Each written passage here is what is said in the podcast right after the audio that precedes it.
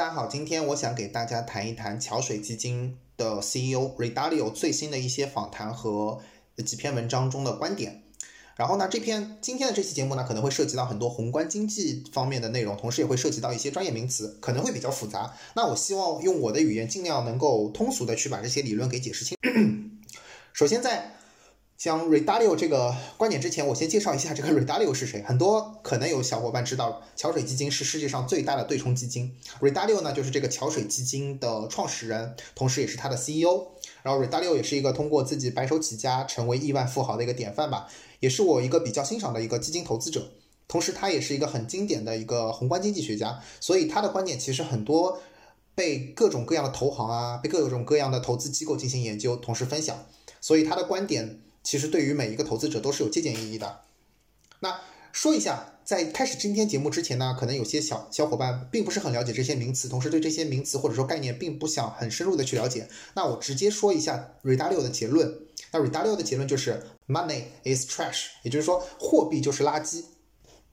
他的观点呢，其实还是蛮极端的，但是其实从他的角度分析是是很是很正常的，因为他说 r 达 d a 认为现金就是现在的垃圾资产。尽管这个现金价值的波动比较低，但是在这个大通胀环境下，现金反而是风险最高的一类资产。通货膨胀对于现金的回报腐蚀是最厉害的。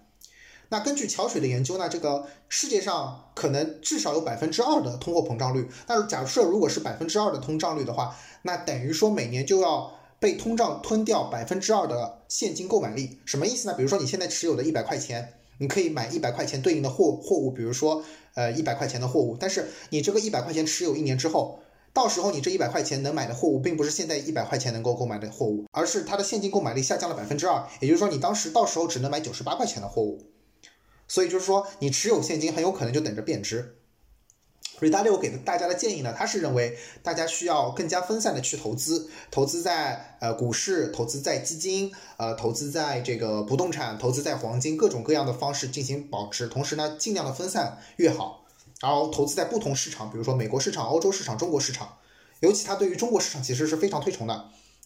那这个结论说完之后，那我们可以开始正题了，正式说一下瑞达利欧到底说了些什么。首先，瑞达利欧说，投资的目的就是为了财富的存储。并且在未来某一个时间段内，将这些财富兑换成有效的购买力。比如说，当一个人开始投资的时候，他就是希望现在的资产在未来的时候进行兑换。比如说，我现在有一百块钱，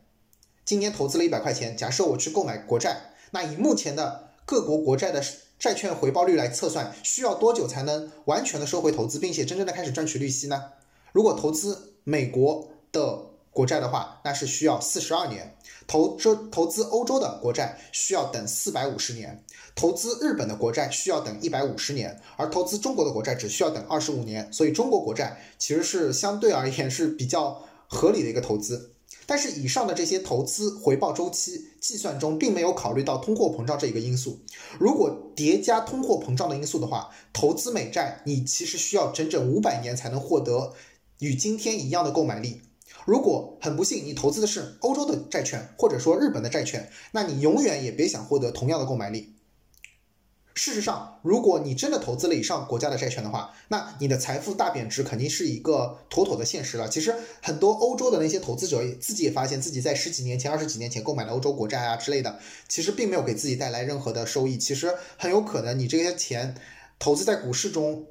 尽管股市可能会有赚有赔，但是赚到的钱可能。远比你在欧洲国债中赚到的钱更多一些。但是现在全球的真实情况是，大家不约而同的持有了过量的债券，尤其是美元债券，而且各国政府也正在大量的积累债务或者说债务化资产，尤其是在美国。那全球各大央行、主权基金、养老基金等机构持有大量的国债，其中美债的比例就超过了百分之三十，其次是欧债，欧债的比例大概是美债的百分之六十。那投资者一直超派。美债的主要原因其实主要是因为美元的，呃地位和美国的经济实力，包括它的那个背后的各种各样的硬实力和软实力。但是我们目前可以观察到，尤其是 r 达 d a 举的例子，他说大量的美债持仓现在正在向中国债券市场进行偏移。那国际投资者持有中国债券的仓位迅速攀升，目前已经达到了全球资产配置的百分之六。这一个主要变化的原因，首先是因为全球投资组合的加权标准美债出现了严重的超配，而随着中国经济的崛起，中国债券的配置出现权重过低的因素，所以越来越多的人开始将美债的持仓转向了中国债券的持仓。第二点呢，是因为中国债券市场和资本市场一样快速的成长，并且已经对外开放。第三点是因为中国有良好的国际收支情况，中国债券可以提供更好的收益率。第四点呢，是人民币正在迅速快速的实现国际化。如果以上的整体供需现状造成了美国、欧洲、日本的债券市场、现金市场和外汇市场的潜在危机，一旦这个债券市场出现了供给失衡的情况，比如说供给大于需求，那么利率将会迅速的攀升，债券价格将会迅速的贬值。同时呢，这些美欧日本的那个央行就不得不继续大量印钱，并且强行购买已经无人问津的那些金融资产或者债券，从而再次导致更加严重的再通胀。而如果债券价格进一步下跌，那么美债啊、欧债啊、日债的这些债券持有人将会被迫更加快速的抛售他们所持有的债券资资产，从而导致更加严重的抛售潮。其实这一点我们也可以在最近的美股市场，包括美国的债券市场中观察到。因为美债的利率一再的升高，其实利率升高主要的原因是因为大量的债券被抛售，那债券被抛售，而且价格被打折，呃，导致了这个美债利率被迫的上涨。其实这个也是一个反比例关系吧。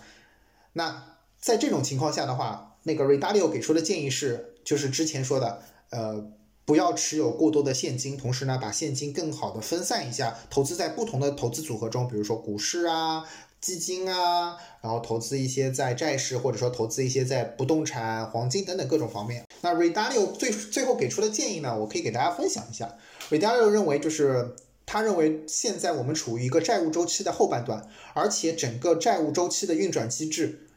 呃，导致了持有现金是一个非常不明智的选择，因为现金的收益率对。比于这个通货膨胀率已经进入了一个贬值区间，那么这个时候对于美国投资者来说，介入现金买入资产，或者说买更高回报的非债务型的投资资产，比如说股票，就是一个比较合理的投资。那其实对于中国投资者说来说，这个观点其实也有一定的借鉴意义。这个瑞达六提出，大家应该提提供一个就是一个非债务的、非美元的、零现金的一个多元化的投资组合，将大幅的跑赢以股票和债券为主的传统美元资产组合，同时。呃，瑞达利欧也相信，以现在发达经济体的货币计价的资产表现将弱于亚洲新兴经济体，比如说中国的这些资产的表现。那可能大家对于债务周期这个运行模式并不是很了解。那瑞达利欧当时举了个例子，我觉得还是很生动的。呃，瑞达利欧说，这个你可以把经济想象成一个病人，而政府可以想象成医生。那当经济脉搏微弱的时候呢，医生就对他注入大量的兴奋剂去刺激他。所以，当你看到这个医生向那个病人打入大量兴奋剂的时候，就应该买入一些再通胀的资产，比如说股票啊，然后有一些通胀保护型的那种债券或者黄金。因为这种兴奋剂啊，在对这个经济起到刺激作用之前，先会使这些股票啊、呃通胀保护型的债券和黄金呃提供一个推涨的作用，而这些大量的这个现金啊、信贷的注入，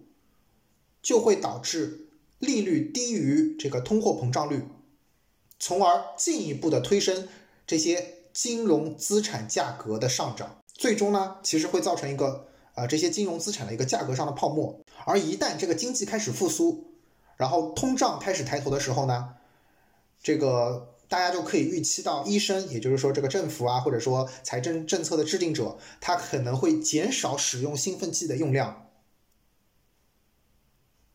但是如果医生预计到啊，病人可能因为之前的兴奋剂打的太多，开始疯狂的话，那医生很可能就是给那个兴奋呃病人注入一些镇定剂，进行一些通缩的一个货币政策。那这种情况下的话，那很有可能就是一个杀估值的一个过程。那最后谈一下我自己对于瑞达利欧这些呃观点的看法吧。那首先我一直是之前说的那样，就是。我是一个长期投资者，所以我大部分的投资都是集中在各国的股市之中，但是我只投资中国的股市和美国的股市，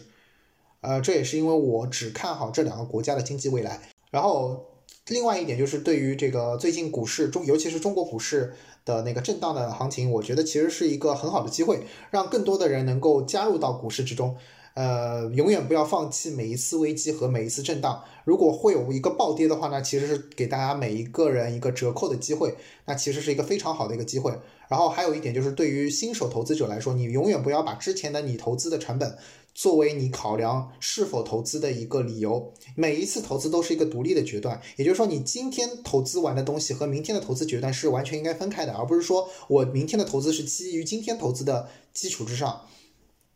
同时，对于一些投资新手，我还是那个观点，你不要去投资那些自己个股，因为你很有可能你会判断错误。你最好去投资那些被动指数型基金，比如说你去可以购买中国的话，你就可以购买上证五零和沪深三百；那美国的话，你可以购买标普五百和纳斯达克一百的被动指数型基金，而且最好平衡的分散在这两个市场之中，因为这样的话，你能够保证你的资产不会受到任何一个国家经济的波动吧。这也是一个再平衡的一个政策，或者说一个比较对冲的一个投资方案。同时呢，呃，还有就是不要一口气同时入场。如果你有信心的话，或者有耐心的话，你也可以分批次入场。比如说每一次入场百分之十或者百分之二十，然后直到完成建仓为止。你要对自己的投资组合有一个仓位管理的一个概念，不能某一个东西超配。超配的话，很有可能这个东西一旦资产价格下跌的话，会对你的投资表现产生一个很大的影响。最后还有一点，就是在大通胀的时代，财富保值需要更多样化的一个配置，千万不要单压某一个单一的资产，把鸡蛋都放在一个篮子里，很有可能迎来对于财产的一个摧毁。而且没有一个人能够预测资产未来的走势，唯一能够确定的就是各类资产收益率的大幅波动是不可避免的。所以大家要每一次抓住一个就是回撤的一个机会吧，就是每一次下跌都是一个很好的入场时机。同时，不要把自己所有的这个这个必要的生活费用啊，什么都投入到股市之中，因为这个风险实在是太大了。那还是这句话，股市有风险，入市需谨慎。我们一直强调大家不要去频繁换仓，不要去恐惧去抛售，因为这样的行为其实是一件很愚蠢的行为。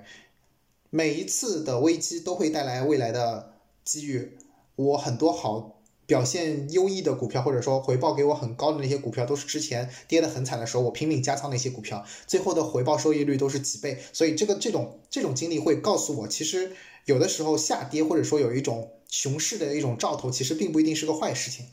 反而在牛市不停的去做做多，啊，还是蛮风险蛮大的。那好了，今天节目就到这里，希望大家能够喜欢我们的节目，希望大家多多分享，呃，关注我们的节目，然后有任何的问题可以在下方留言。